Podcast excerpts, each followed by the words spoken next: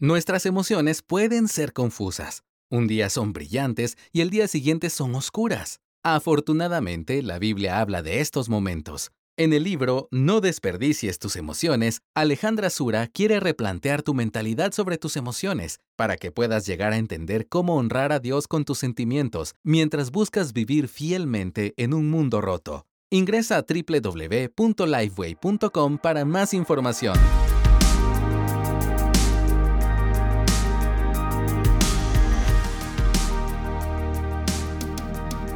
Gracias por acompañarnos en un episodio más de este podcast de la Biblia a la Vida. Con ustedes en una nueva ocasión, Charbel El Hash de Salcedo y quien les habla, Patricia Namnun. Te saludamos y oramos que lo que vayamos a hablar en el día de hoy pues pueda resultar en bendición para tu vida. Y queremos aprovechar también antes de irnos a nuestro tema del día de hoy y es eh, compartirte de esta bendición que el Señor nos ha podido, nos ha regalado el poder tener y es el libro de, la Biblia a la vida, sabiduría diaria para la vida de la mujer, un libro que, en el que tú vas a poder encontrar temas que van hacia los diferentes ámbitos de la vida de la mujer, la mujer y su Dios, la mujer y su mundo interior, la mujer y sus relaciones, la mujer y su matrimonio, la mujer y su maternidad, la mujer y bueno, ahí te dejo en diferentes facetas. Este libro puedes adquirirlo a través de Amazon en formato físico, digital o en cualquier librería que tengas cerca. Así que oramos que si lo adquieres, pues que sea una bendición para tu vida. Eh, Charvela, cuéntanos un poquito, ya entrando a nuestro tema, para lo que estamos aquí. Para las que estamos aquí, las que estamos aquí. Mira, querida, tú sabes que yo tengo en mi casa una especie como de atletas. Ajá, como tengo varios jugadores aquí de tenis y cosas, pero eh, debido a eso, eh, yo he estado observando la vida de los atletas, eh, me ha tocado, porque que si vemos a Messi, que si vemos a, Federer, que si vemos a toda esa gente, la vida de ellos y, documentales van y documentales vienen. Pero lo que yo me he percatado cada vez que observo una vida de esos atletas es lo sacrificado que ellos viven, sacrificados para eh, entrenar su cuerpo, entrenar su mente para poder dar lo mejor en, el equipo que les toque competir, para poder alcanzar el ranking número uno si es un tenista, para poder eh, tener el premio si es un futbolista, etcétera. Entonces, se complica la ecuación para mí cuando ese es, esa meta debe ser lograda en equipo. Porque imagínate, ponte en el lugar de esos atletas. Cada uno de ellos se entrena, hace todo lo que tienen que hacer eh, para entrenarse ellos, pero la victoria va a depender de sus compañeros, sobre todo en las, carreras de relevo. Si tú pasas el, batón y el otro no corre como debió correr, se perdió todo porque es un trabajo en equipo. y, me llama mucho la atención en estos días que hemos estado con el tema del fútbol, eh, un videito que andaba por las redes de Messi animando a su equipo. Sabemos que Messi es uno, voy a decir uno de los, para aquellos que tienen otros preferidos. Messi es uno de los jugadores más famosos en cuanto al fútbol, pero lo vimos a él animando a su equipo porque él sabía que la victoria del equipo no, era de, no dependía solo de él, sino que dependía de que cada uno de los competidores abrazara su rol y diera lo mejor de sí para ellos poder entonces lograr el premio. Y algo similar a eso pasa en la dinámica del matrimonio, Patricia, y eso es lo que queremos hablar hoy. La dinámica del matrimonio es un trabajo en equipo para nosotras poder alcanzar eh, ese galardón o esa meta para poderlo hacer bien, para que funcione.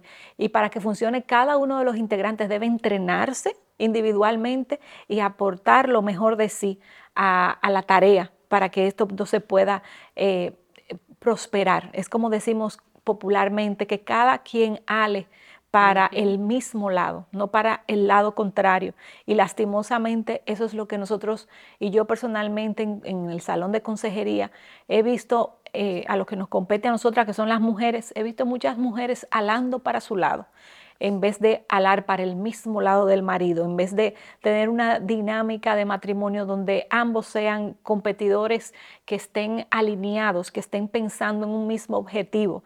Y veo muchos matrimonios eh, desconectados emocionalmente, matrimonios cargados de egoísmo, donde cada uno de ellos no quiere sacrificar lo que le toca sacrificar por el bien, no ni siquiera del otro, por el bien del matrimonio, de la familia. Y hay, y hay eh, motivaciones egoístas, hay muchos, eh, ¿qué te digo? Muchas, eh, muchas mujeres enfocadas en ella y no en el ente matrimonial y, y, no procurando crecer ellas para que el matrimonio crezca. Y es muy lamentable ver eso. Sí, muy, muy despegado de, ¿verdad? De, como de las verdades bíblicas y de cómo el Señor diseña el matrimonio. O sea, lo que nosotros a veces vemos es, son personas conviviendo juntas en el mismo hogar, pero como tú dices, cada quien buscando su propio interés, su propio beneficio, sin pensar en el otro y sin pensar en eso de que somos una sola carne. Así Y mira, Char, si nos vamos a ver, ¿verdad? Esto de lo que es el matrimonio, que vale la pena como poder detenernos un poquito y entenderlo. Y nos vamos, por ejemplo, a una definición eh, secular de lo que es matrimonio y lo que dice la RAE.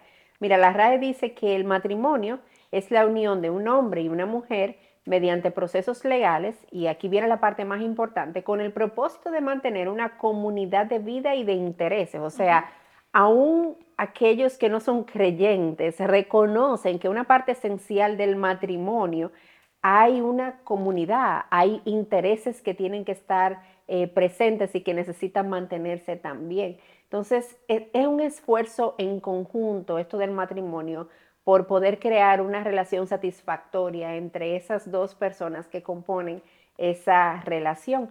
Y si nosotros nos vamos, por ejemplo, ya a un diccionario, porque tenemos diccionarios bíblicos, también diccionarios con temas teológicos, y ellos nos amplían un poquito más la definición y nos, nos enseñan cómo el matrimonio es esta unión del hombre y la mujer en una relación permanente eh, y, que, y nos dejan ver también cómo el matrimonio es la base de la familia y a su vez la base de la sociedad también. Porque cuando un matrimonio florece, y eso es importante tenerlo en cuenta, eh, es una bendición obviamente para el hogar, es una bendición para la familia, pero cuando un matrimonio florece, es una bendición también para la sociedad, para aquellos que están alrededor. O sea, no solamente somos bendecidos los que estamos en el hogar, hay bendición también hacia afuera.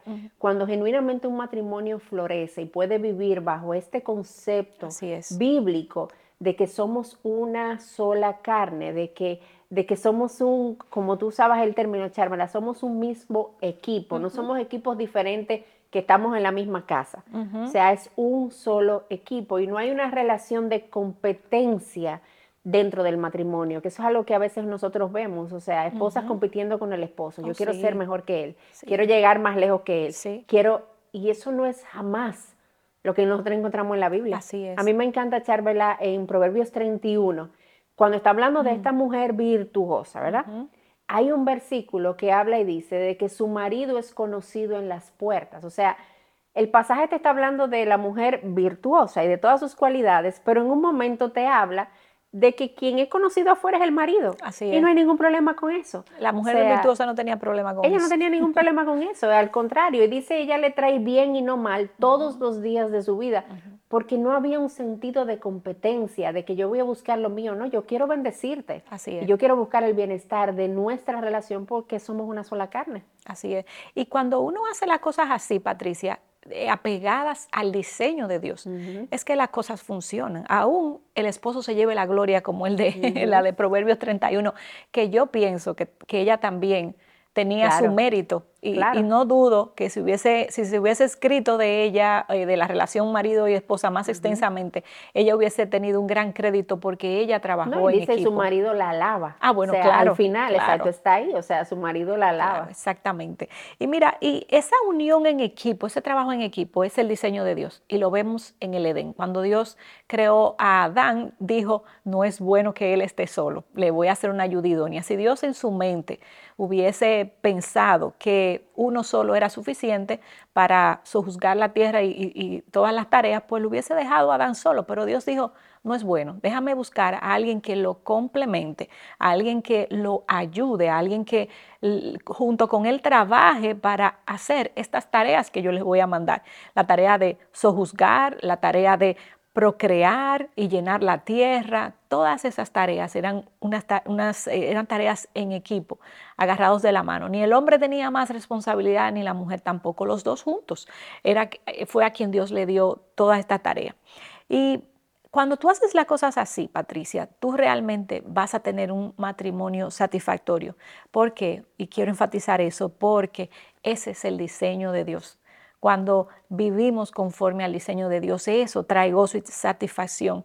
Y ojalá cada una de nosotras, si se ha percatado después de este episodio que estaba alando para su lado, cada una pueda comenzar a hacer por lo menos tu parte, porque quizás tú no tienes, digo, quizás no, tú no tienes control de las acciones de tu esposo, pero tú sí tienes control de lo que tú puedes aportar a tu matrimonio. Y si tú eres la única creyente, por ejemplo, tú tienes muchas herramientas para bendecir a tu esposo, aún él no sea creyente. Y mira, Patricia, la Biblia habla y nos da pinceladas de las características de, un matrimonio eh, perseo, de un matrimonio que trabaja en equipo.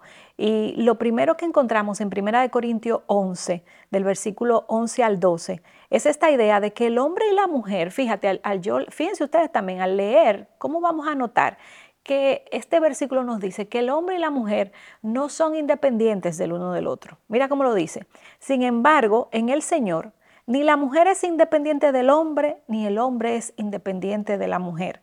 Porque así como la mujer procede del hombre, también el hombre nace de la mujer. Y todas las cosas proceden de Dios. Dios diseñó esta pareja para ser interdependiente la una de la otra y eso es hermoso y así es que funciona. Lo segundo que la Biblia nos habla es que esta relación es una de compromiso mutuo y de compromiso sincero. Mateo 19:6 dice, así que ya no son dos, sino una sola carne. Por tanto, lo que Dios ha unido, ningún hombre lo separe. Aquí hay un compromiso de mantenernos unidos y, es algo que tiene que venir del corazón de, ambas parejas para poder lograr este trabajo en equipo. Y hay algunas otras características también, Charvala. Por ejemplo, eh, nosotros podemos ver en la Biblia que el matrimonio es una relación de exclusividad. Mateo 19:5 dice, y dijo, por esta razón el hombre dejará a su padre y a su madre y se unirá a su mujer y los dos serán una sola carne. En el matrimonio no hay lugar para terceros. Eh, es una relación entre este esposo y esta esposa que se unen en una sola carne. Y esos terceros pueden tomar charla diferentes formas. O sea, puede ser hasta tus padres o los padres de alguno en la relación involucrados ahí como un tercero puede ser una relación adúltera que no debería pasar, eso es un tercero que tampoco jamás debería estar presente en una relación, o puede ser también cosas que en la pareja se están consumiendo algunos de los miembros y hay algún tercero involucrado, pero la Biblia nos enseña que el matrimonio es una relación exclusiva donde son en la pareja el uno para el otro. Eh, una sola carne. Y esa una sola carne son el esposo y la esposa. A veces, Charbel, hasta los hijos pueden convertirse en un tercero, en un tercero que trata de intervenir y separar la relación y que nosotras como madres permitimos eso a veces y ponemos a nuestros hijos en el lugar de nuestros esposos. ¿Y qué pasa? Que eso separa la relación. Eh, y la exclusividad que debe haber entre ese esposo y esa esposa se pierde. Entonces, el matrimonio es exclusivo. Otra cosa más que vemos es que somos compañeros de por vida. Romanos 7.2 dice, pues la mujer casada está ligada por la ley a su marido mientras él vive. Dios ve este matrimonio como una unión eterna, Así como una unión para siempre. Y hasta que la muerte nos separe. Y yo necesito llegar al altar con eso en mente. O sea, la opción de llegar al altar con el divorcio por si acaso, o como muchas veces eh, las mujeres solteras que se van a casar reciben el consejo, no, mira, ten, ten lo tuyo por ahí guardado, porque tú nunca sabes qué va a pasar. O sea, no, no, no. Para nosotras como creyentes, eso no es una opción. Yo no me caso con el divorcio en mente. Yo me caso con esta idea bíblica de que esto es hasta que la muerte nos separe. Y esa es la idea y el diseño del Señor para el matrimonio. Obviamente hay casos, ¿verdad?, que llegan a divorcio y, que son casos que bíblicamente están permitidos, pero en la mayoría de los casos, y la idea con la que yo debo llegar al matrimonio es que esto es una unión para siempre. Patricia, y esa idea eh, que hablábamos de que la mujer y el hombre no entienden esa interdependencia y actúan de forma egoístamente, la podemos plasmar en varios ejemplos prácticos que es mi deseo, es nuestro deseo, que si en alguna de estas situaciones se parece a la tuya, pues tú reflexiones y pienses, bueno, estoy actuando mal, deja cambiar mi forma de accionar para comenzar a ser un solo equipo con mi esposo. Y, hay varios pensamientos, acciones, formas de proceder que yo he visto en los matrimonios que han hecho de, esto eh, matrimonios egoístas, básicamente. Y es a veces cuando la mujer, y me voy a enfocar en la mujer porque a ti es que te estamos hablando, eh, tu esposo, déjale los, los problemas de tu esposo, déjaselo al Señor, vamos, vamos con los tuyos y apropiate de los tuyos, ¿verdad? Entonces, por ejemplo, yo he visto mucho mis prioridades. Cuando la mujer tiene prioridades personales, ya sea laborales o ya sea de índole eh, personal, mi gimnasio, mis ejercicios, mis hobbies eh, van primero y, luego cuando sobre tiempo, entonces para mi esposo. Pero hay mujeres que eh, atesoran, idolatran algunas cosas que no comparten, no pueden ceder, no pueden dejar de hacer, aún eso vaya en, perjuicio del matrimonio. A veces mi dinero, muchas dicen, a veces hay mujeres que tienen porque Dios así lo ha orquestado, tienen más recursos económicos que su esposo, por una herencia, por trabajo, por lo que sea. Y, actúan de una forma egoísta y dicen, estas son mis finanzas, tú no te vas a meter con mis finanzas, yo no voy a compartir mis finanzas contigo.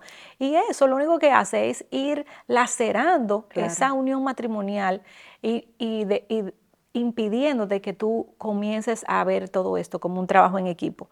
Eh, matrimonios que actúan así, Patricia, como tú decías ahorita, en el tiempo se van distanciando, se van lacerando, se van eh, agriando y definitivamente no, no nos permiten que cada uno de nosotros disfrute esta reunión que Dios eh, ha creado para nosotros en el matrimonio. Así es, Charvela, y para ir cerrando, queremos traerte este versículo de Proverbios 14.1 que dice, la mujer sabia edifica su casa, pero la necia la derriba con sus manos.